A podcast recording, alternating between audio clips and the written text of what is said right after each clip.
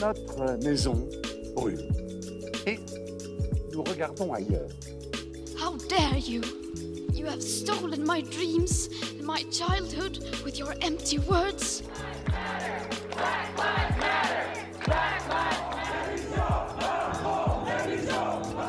Nous sommes en guerre. En 24 heures, 554 personnes sont mortes du Covid-19. Bonjour à tous. Bienvenue dans ce nouvel épisode de l'ère du temps, le podcast qui s'interroge sur nos visions du futur. Aujourd'hui, nous nous intéresserons aux innovations technologiques.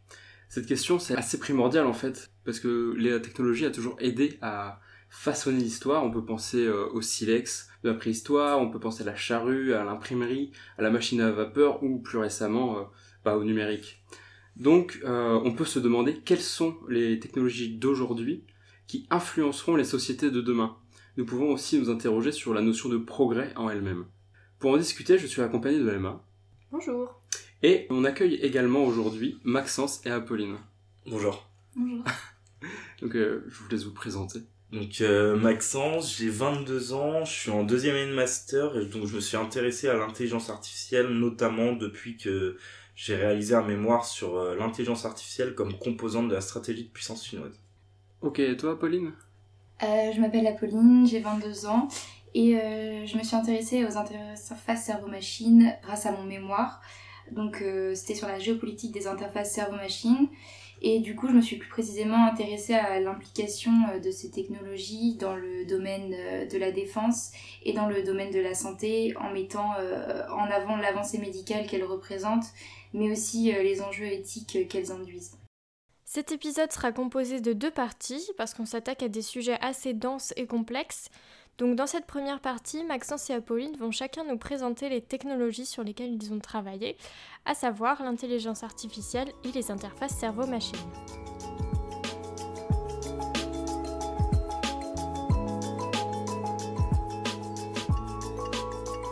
Bah, du coup, je propose euh, d'attaquer maintenant, tout de suite, avec euh, l'intelligence artificielle, parce que c'est peut-être l'une des technologies qui connaît euh, l'un des développements les plus incroyables en ce moment. Et euh, bah, Maxence, euh, je te laisse nous présenter tout ça. Donc moi je vais commencer en, en parlant de la crise du coronavirus. Donc avec la crise du coronavirus qui secoue le monde depuis fin 2019, euh, l'intelligence artificielle qu'on appelle aussi IA, Mm. elle a joué un nouveau rôle. Donc les technologies et les outils euh, d'IA jouent un rôle clé dans tous les aspects de la réponse euh, à la crise Covid-19, notamment pour comprendre le virus et accélérer la recherche médicale sur les médicaments et les traitements, mais aussi pour détecter, diagnostiquer le virus et prévoir son évolution. Aussi, on peut euh, aborder le fait que ça aide à prévenir ou à ralentir la propagation du virus par la surveillance et la recherche des contacts entre personnes. Donc, le rôle principal de l'IA durant cette crise, ça a été un rôle de contrôle, d'anticipation et de protection. Euh, L'intelligence artificielle, elle a joué un rôle positif en devenant un des outils euh, les plus importants dans la lutte euh, face à cette pandémie. Et si cette technologie a joué aujourd'hui un rôle important dans la lutte contre le Covid-19 au niveau du secteur de la santé, elle joue également un rôle important dans de multiples autres secteurs, Mhm. et ce, depuis son apparition. Donc l'intelligence artificielle, comme je le disais plus communément appelée IA, c'est aujourd'hui un sujet au centre de nombreux questionnements. Mhm. On se demande euh, quel impact elle va avoir sur notre futur, que ça soit positif ou négatif, et en quoi cela euh, pourrait bouleverser le monde et notre quotidien. C'est un sujet large que peu de personnes connaissent réellement, et c'est pourquoi les avis autour de celui-ci sont souvent biaisés. Si on voulait définir euh, l'IA rapidement, on pourrait dire que cela consiste à mettre en œuvre un certain nombre de techniques visant à permettre aux machines d'imiter euh, une forme d'intelligence réelle, donc l'intelligence humaine. Hmm. L'IA, c'est aujourd'hui un sujet qui est au centre des préoccupations des grandes puissances mondiales. On voit deux acteurs qui se démarquent actuellement, avec un ancien du domaine qui est les États-Unis et un autre qui se développe euh, de manière exponentielle qui est la Chine, grâce notamment à la profusion de données fournies euh, par la population asiatique et les utilisateurs asiatiques dans leur ensemble. Et c'est sur ce deuxième euh, acteur que j'ai décidé, moi, de me pencher dans mon mémoire, comme je vous en parlais précédemment. Mm. Euh, notamment car il est en train de prendre une place euh, de premier plan au niveau mondial dans de nombreux secteurs. La Chine, elle souhaite euh, clairement rattraper les, États-Unis dans les années qui vont suivre et les dépasser avec un objectif notamment en 2025 et devenir leader mondial en 2030. Pour ce faire, le gouvernement chinois est mis sur la définition de programmes nationaux sur le long terme et sur les partenariats entre les différents acteurs euh, agissant pour le compte des entreprises, mais aussi de l'État dans le cadre d'une vision politique euh, ambitionnant clairement le leadership mondial de la Chine au XXIe siècle. Les ingénieurs chinois, se focalisent sur la recherche et le développement, donc d'une panoplie de technologies qui sont liées au secteur de l'intelligence artificielle. Donc on peut euh, parler notamment de la reconnaissance vocale et faciale, les drones que l'on voit de plus en plus, les voitures autonomes qui commencent à arriver euh, aujourd'hui, notamment avec une marque américaine qu'on connaît euh, de plus en plus, Tesla, Mm. mais aussi les robots, les objets connectés, la réalité augmentée ou l'apprentissage profond euh, qui est un sujet un peu moins développé actuellement. Mais euh, on pourrait parler de nombreux autres sujets aussi. Et euh, le gouvernement chinois, il a donné son feu vert au développement de cette technologie de pointe et il lui accorde aujourd'hui une importance stratégique dans toute sa stratégie de puissance. Mm. Et donc, pour parler de l'intelligence artificielle comme composante de la stratégie de puissance chinoise, euh, j'ai, moi, dans mes recherches, décidé euh, d'axer cela sur le domaine de l'éducation, parce que l'éducation, c'est aujourd'hui un, facteur de développement important pour les pays. Et ce facteur leur permet d'étendre leur puissance euh, hors de, leurs frontières, notamment avec des étudiants qui vont partir, mais aussi des, hauts pot- potentiels qui vont aller travailler dans d'autres pays.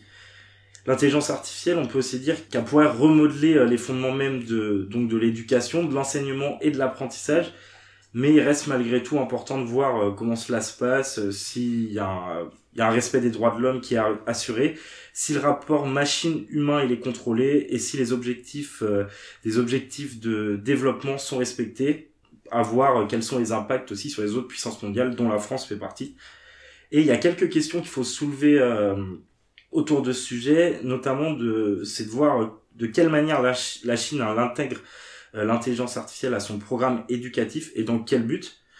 Euh, les différentes puissances mondiales, elles essaient chacune de devenir leader au niveau de cette technologie avec deux euh, grands acteurs qui ressortent actuellement, comme je le disais, les États-Unis et la Chine.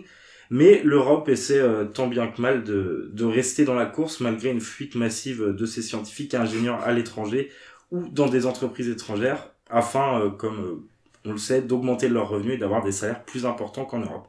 Les États-Unis, eux aussi, donc, euh, sont dans cette course. Ils investissent des montants très importants afin de, rester, mais aussi de devenir leader dans le futur, leader sur cette technologie. Mais c'est aujourd'hui la Chine qui domine technologiquement les autres puissances, et ce grâce à, comme je le disais, son immense population et donc de nombreuses données, mais aussi grâce à une technologie mobile qui est omniprésente, un gouvernement misant beaucoup sur le développement de l'intelligence artificielle, et grâce à une génération d'entrepreneurs qui est surmotivée avec de nombreuses entreprises qu'on voit apparaître chaque année. La Chine, euh, donc, elle domine actuellement, mais elle doit tout de même rester sur ses gardes, car l'Europe et les- États-Unis sont dernièrement de plus en plus engagés dans cette course effrénée pour, euh, ben, pour que chacune de ces régions ou pays devienne premier dans le contrôle de cette technologie, qui s'apprête à devenir, euh, comme le disait un chercheur appelé Kai Lee, l'électricité de demain, omniprésente, indispensable. À travers euh, moi mon travail, euh, comme je disais, dans le mémoire, qui mélange travail de recherche et entretien avec des personnes euh, issues de différents milieux, j'ai tenté de montrer et d'expliquer comment l'intelligence artificielle est devenue une composante importante et omniprésente dans le développement de la puissance chinoise. Mais du coup, euh, en fait, là, on peut voir qu'il y a quand même une sorte de bataille géopolitique quand même euh, dans l'intelligence artificielle. Comme je disais, oui, il y a une bataille géopolitique. Donc c'est entre euh, la Chine qui domine actuellement. Mm. Auparavant, c'était les États-Unis, mais les États-Unis veulent reprendre leur place. Mais on voit un nouvel acteur qui arrive. euh, Donc j'ai parlé de l'Europe, Ouais. mais après il y a d'autres pays. euh, on peut parler de l'Inde ou tous ces pays où la technologie en général se développe beaucoup, qui essaient de, de prendre une place de plus important euh, au niveau géopolitique concernant l'intelligence artificielle. Ouais, c'est ouf, mais donc nous, on a la ramasse quand même. Alors on est à la ramasse oui et non parce que comme je le disais, on a quand même des chercheurs euh, et des hauts potentiels en général Mhm. qui peuvent euh, apporter euh, donc au pays si on parle de la France, mais aussi à l'Europe euh, plus généralement. Et on voit aussi les gouvernements euh, comme la France euh, et notamment Cédric Villani qui a Ouais. écrit euh, tout un rapport sur l'intelligence artificielle qui tente de mettre des stratégies. euh, alors c'est pas euh, avec la même envergure que la Chine, mais c'est dans un objectif qu'on peut euh, comparer euh, dans le sens où on souhaite euh, nous aussi développer l'intelligence artificielle à haut niveau dans les années qui vont arriver. C'est chaud à définir dans l'intelligence artificielle. Enfin, en soi, t'as- là, t'as pas forcément donné une Ouais. seule définition. Enfin, c'était plutôt large. Mais je, je pense qu'il en existe pas vraiment. Enfin, même moi, j'ai fait des recherches et j'en ai pas vraiment trouvé. Euh, Ben c'est ça, ouais. Il y a quoi. pas vraiment euh, d'intelligence artificielle parce que l'idée d'une intelligence artificielle, comme euh, comme j'ai pu l'expliquer dans mon écrit, c'est euh, c'est une idée d'aide de machine ou d'outil qui est créée artificiellement et qui est censée être intelligente, mais c'est une idée qui a été présente tout au long de l'histoire de l'humanité. Hmm. Donc il y a diverses formes qui se sont retrouvées donc dans les religions, les mythologies, la littérature, mais aussi dans les traditions philosophiques et cela dans diverses civilisations à travers le monde, pas qu'en Europe ou que dans la civilisation romaine ou autre. Mais euh, après, on a quand même un terme d'intelligence artificielle qui, qui a été forgé en, en, pour être plus précis, en 1955 au Dartmouth College de Hanover, dans l'état euh, du New Hampshire. Et euh, c'était lors d'une école d'été organisée euh, par John McCarthy, Marvin Minsky, Nathaniel Rochester et Claude E. Shannon. Ouais. Et donc eux, ils proposaient de mener une étude d'intelligence artificielle en partant de l'hypothèse selon laquelle tous les aspects de l'apprentissage ou tout autre trait de l'intelligence peuvent en principe euh, être précisément décrits, euh, ce qui fait qu'on peut construire une machine pour les simuler. D'accord. C'est la définition qu'ils ont donnée à l'époque, euh, dans les années 50. Bah, c'est vrai qu'une des idées prédominantes de la définition de l'intelligence artificielle, c'est de simuler justement l'intelligence humaine. C'est ça. Mais pourtant, on voit qu'il y a quand même des objectifs qui vont au-delà comme tu as rapidement parlé de, de l'apprentissage profond, le deep learning, ces choses-là qui dépassent en fait la simple simulation, carrément créer quelque chose, euh, une intelligence complètement autonome. Ouais. Donc ouais, on voit, on voit cette idée euh, se développer. Et euh, ouais, le deep learning, j'ai essayé de le développer aussi, mais on le voit notamment dans dans l'éducation. Hmm. Euh, en Chine, alors c'est encore à, à, faible niveau, mais même au niveau de l'OCDE où j'ai pu parler avec certains experts, ils expliquent bien que certaines machines permettent aujourd'hui de, bah, de se remettre en question elles-mêmes et de s'adapter ah au, au, système éducatif, enfin pas au système éducatif, mais aux évolutions éducatives pour proposer un apprentissage différent aux élèves. D'accord, ouais, genre un apprentissage un peu spécialisé, quoi, ça, en fait. Qui va convenir en fait à chaque élève pour que euh, ben, chaque élève avance à son niveau, mais sans avoir de retard. Et euh, alors s'il y a une avance, on va pas faire reculer l'élève, ah bah mais pour éviter qu'il y ait un retard et que tous les élèves euh, apprennent les mêmes choses, mais à leur à leur rythme et avec les choses qui, qui les feront apprendre tout simplement. Ouais, ça, ça pourrait être pas mal quand même. Enfin... Donc ça, c'est nous on le voit pas trop en France actuellement on peut comparer avec certains logiciels ou certains sites qui peuvent permettre d'apprendre, alors je sais pas, certaines langues ou ou certaines matières, mais euh, pas au même niveau qu'en Chine où on va avoir maintenant même des des robots qui vont être présents en cours, euh, qui vont bah, qui vont interagir, c'est un grand mot, mais qui vont pouvoir euh, échanger avec les élèves. donc ouais, c'est on n'est pas encore au même niveau sur ce point-là. Est-ce que à terme il y aurait une possibilité que les, enfin, les robots au sens large et les intelligences artificielles remplacent carrément les professeurs? Alors ça c'est une question que j'ai pu voir et euh, ben, notamment l'expert de l'OCDE avec qui j'ai parlé a dit qu'il pensait pas parce que le la vision euh, humaine reste quand même différente des machines. Et c'est une machine c'est quand même euh, on lui donne des données de base et elle va s'habituer avec ça. Et il n'y a pas tout le côté je sais pas sentimental ou autre que les humains peuvent avoir. C'est ça relationnel. Et euh, pas forcément mais on au niveau des machines il y a aussi une grosse question qui se pose avec la réglementation générale. Et c'est ce que c'est ce que j'ai essayé de soulever notamment dans mon mémoire c'est si une réglementation au niveau international pouvait être possible dans les années à venir.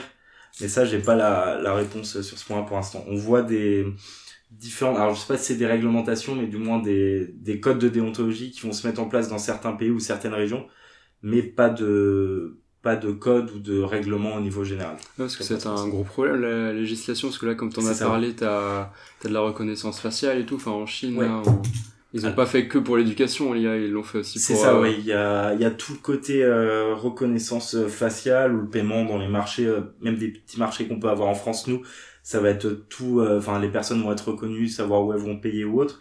Mais notamment reconnaissance faciale, j'ai pu échanger avec une chercheuse chinoise ah et qui me disait que elle, donc elle vit en France maintenant, mais elle retourne en Chine et que elle, pour le coup, ça la gênait pas du tout les caméras ou la reconnaissance parce qu'elle voyait que les alors c'est la vision qu'elle avait, mais que les gens se comportaient bien mieux maintenant dans la rue ou autre. Donc forcément il y a le contrôle, il y a tout le système de points aussi maintenant qu'on peut voir. Euh, c'est ça, ouais. Qu'on peut voir dans différentes villes avec le visage qui est affiché, mm. si les points sont sont mauvais ou non. Donc ouais, moi j'ai eu cet avis. Euh, c'est le seul avis d'une personne chinoise que j'ai eu et il était plutôt positif. Elle a, a trouvé que notre vision était trop négative vis-à-vis euh, de cette technologie. Ah ouais. Donc, enfin, du moins de l'utilisation qui était faite de cette technologie. Donc après, tout dépend des pays. Ouais, peut-être de la culture aussi. Aussi, ouais. Mais du coup, ça peut être aussi euh, utilisé en médecine, je suppose. Enfin, t'as plein de plein d'applications possibles en fait. Euh, utilisé en médecine, donc en médecine ou après dans la culture, l'éducation, comme euh, je l'ai dit. Après, euh, ça, en fait, ça peut être adapté, à, je dirais Bah, peut-être pas à ouais. tous les milieux, mais notamment aussi pour la santé, pour détecter des maladies chez des gens ou autres. Donc, Mm. euh, c'est assez large. ouais. J'ai vu ça dans un documentaire Arte qui est vachement bien fait d'ailleurs. Et euh, à ton avis, euh, est-ce que tu penses que euh, ça va continuer à se développer euh, massivement ce- cette technologie ou ça va faire long feu euh? Alors pour moi, ouais, ça va être quelque chose qui va se développer au, au fur et à mesure, mais à voir euh, à quel point. Mais euh, quand on, on voit du coup, là en restant sur l'exemple de la Chine, c'est quand même une stratégie qui est mise sur euh, plusieurs dizaines d'années. Mm. Donc il y a clairement un objectif de bien le mettre dans la société, mais ça peut aussi être au, au niveau militaire, renseignement ou autre. Donc euh, ouais, pour moi, dans les, du moins dans les dizaines d'années qui vont suivre, c'est une technologie qui va se développer. à suivre Et toi, Pauline, t'as un avis là-dessus ou... Euh, je trouve que c'est une technologie qui peut être très utile, comme tu disais, pour l'éducation. Après, je pense pas que ça viendra jamais remplacer l'homme complètement. Parce que, euh, alors c'est très pratique, c'est sûr, mais euh, comme tu disais, ça n'a pas de sentiment, euh, ça viendra. Mm. Ça pourra pas remplacer l'homme, je pense pas. Bon, j'espère, mais bon, tu vois là, dans les même les supermarchés et tout, maintenant t'as les caissiers, caissières remplacés par les caisses automatiques. C'est vrai. Mais après, les caisses automatiques sont aussi supervisées par une personne. pour l'instant, ouais. C'est Mais vrai. peut-être qu'à l'avenir, ça pourrait être, elles sont tout en commun et il n'y aura plus personne pour superviser. Et ça commence à se développer à Paris notamment, Ah ouais avec un magasin qui a été ouvert de la filiale Carrefour, où euh, c'est des caméras qui vont voir ce que tu achètes. Et du coup, quand tu arrives à la caisse, euh, ils savent déjà ce que tu as pris dans le magasin. Et donc, euh, t'as plus qu'à payer. C'est En énorme. fait, c'est une multitude de caméras qu'il y a au plafond et, euh, et qui détectent ce que, bah, ce que tu vas prendre. Donc, t'as plus qu'à poser, tu payes et puis euh, c'est parti. Et donc là, t'as vraiment plus personne à part peut-être un superviseur Ouais. général, mais euh, plus aucune caissière ou autre. Ah, donc ça pose vraiment la question générale de où va être l'humain euh, Ouais. par rapport aux machines, quoi. C'est ça. C'est aussi pour ça que l'encadrement juridique est important. Pour le coup, euh, Bah ouais. est nécessaire.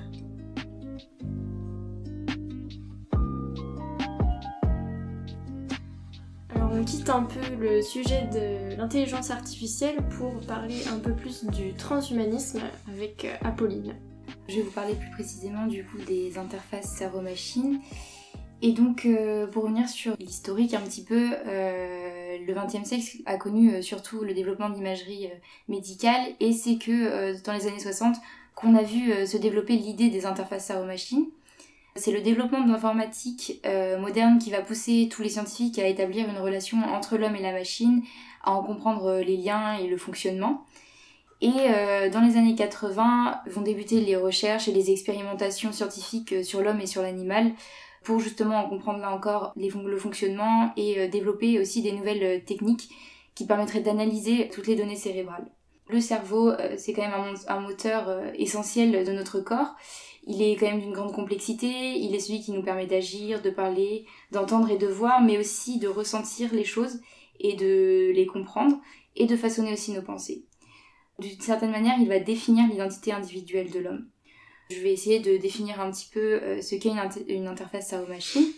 C'est plutôt un système qui va permettre d'établir une communication directe entre le cerveau et un dispositif externe sans utiliser euh, les nerfs périphériques et les muscles. Donc ça va permettre euh, de transformer une tâche mentale prédéfinie en une commande pour la machine. Donc ces dispositifs, ils se présentent physiquement sous diverses formes. Par exemple un exosquelette, donc euh, par exemple un soldat augmenté dans le, dans le domaine de la défense, ou encore euh, un fauteuil roulant. Ces interfaces, elles peuvent être utilisées dans différents domaines, donc euh, en médecine ou encore en défense. Donc je vais détailler un petit peu dans, dans chacun de ces domaines en quoi elles peuvent être utiles.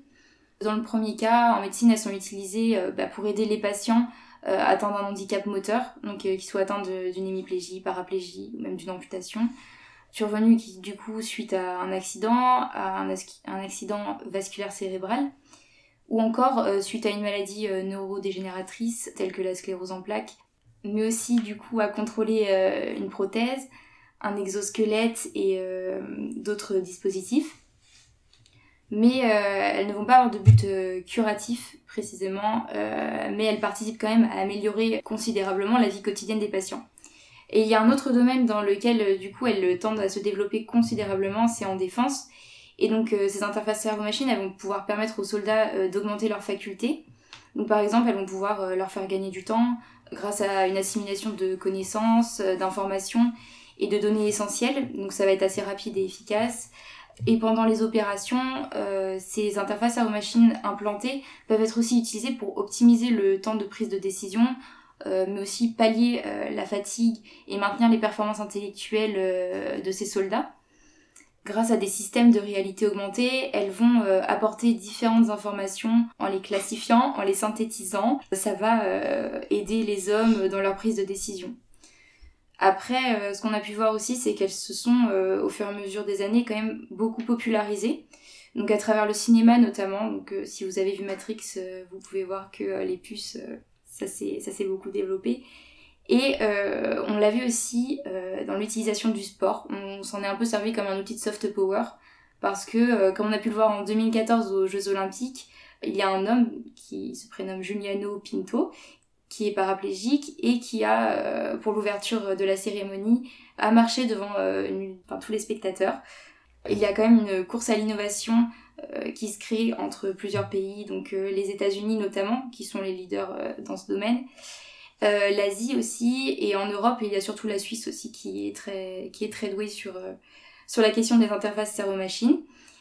Euh, de cela va découler aussi une course à l'armement, et euh, en fait, euh, c'est que les armées du monde entier, elles vont chercher euh, à être à la pointe de la technologie en termes d'armes et de défense. Donc tu nous as beaucoup parlé des interfaces euh, cerveau-machine, je pense qu'on a à peu près euh, compris ce que c'était, mais comment euh, ces interfaces-là, elles se placent dans tout le spectre euh, très large du transhumanisme? Une des caractéristiques que l'on retrouve vraiment dans le transhumanisme, c'est la quête de la performance.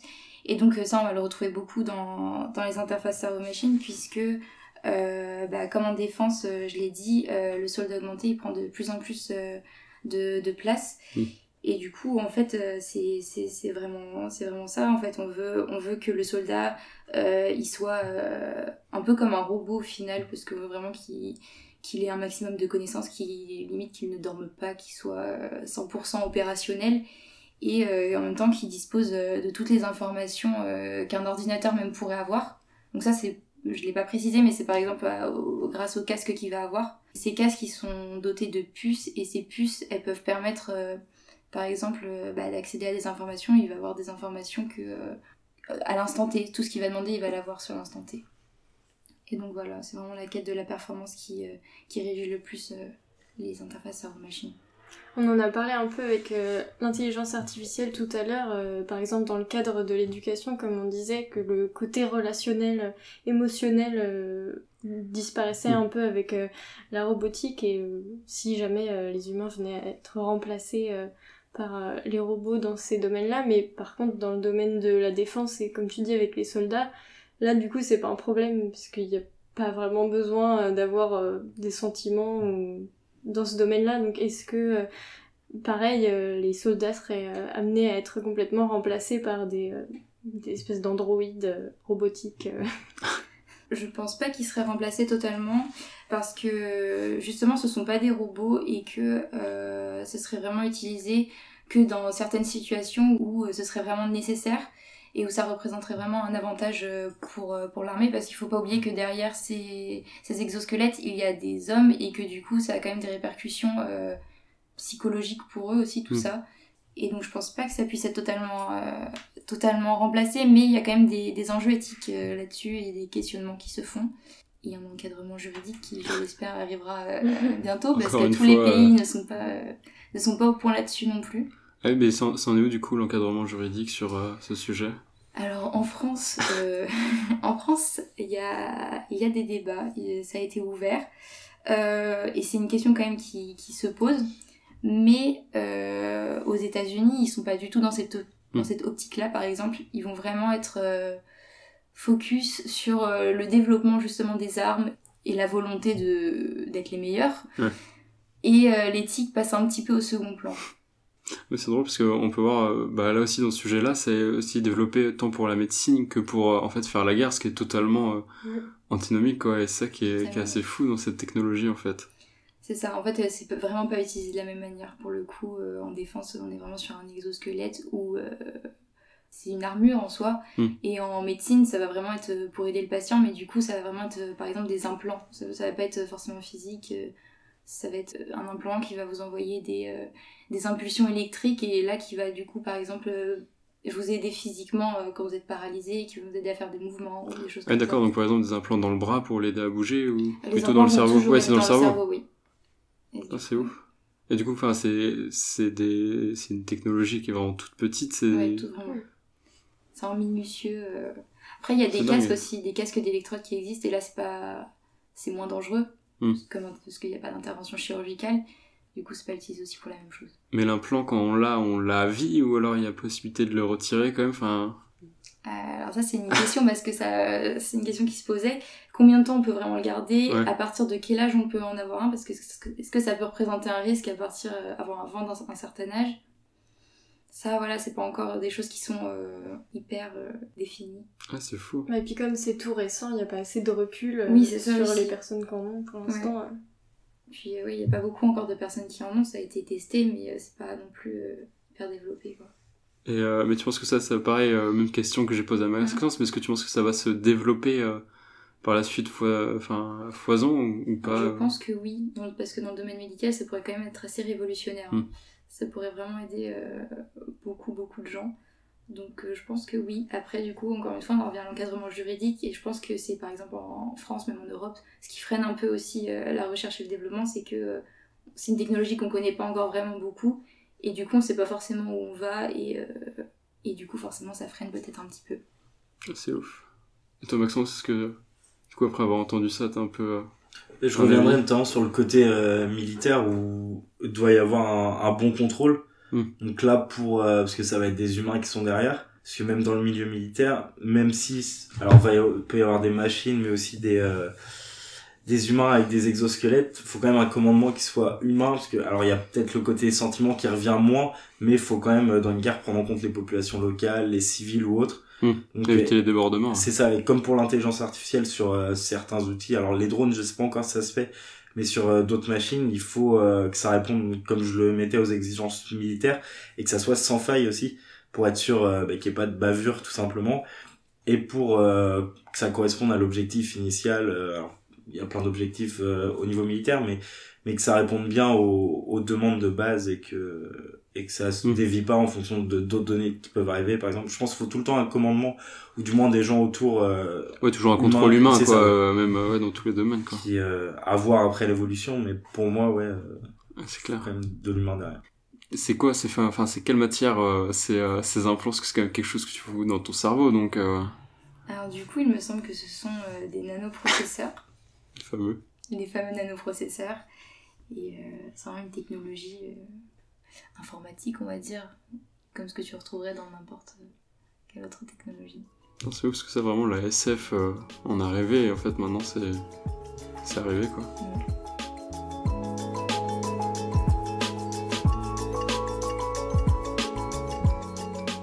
Merci d'avoir écouté cette première partie qui était déjà assez dense. Si vous le souhaitez, on se retrouve dans la deuxième, dans laquelle on vous parle de la place que vont prendre ces technologies dans nos vies et la place qu'elles occupent déjà, et on va aussi s'intéresser à la dimension plus philosophique de la notion de progrès technologique.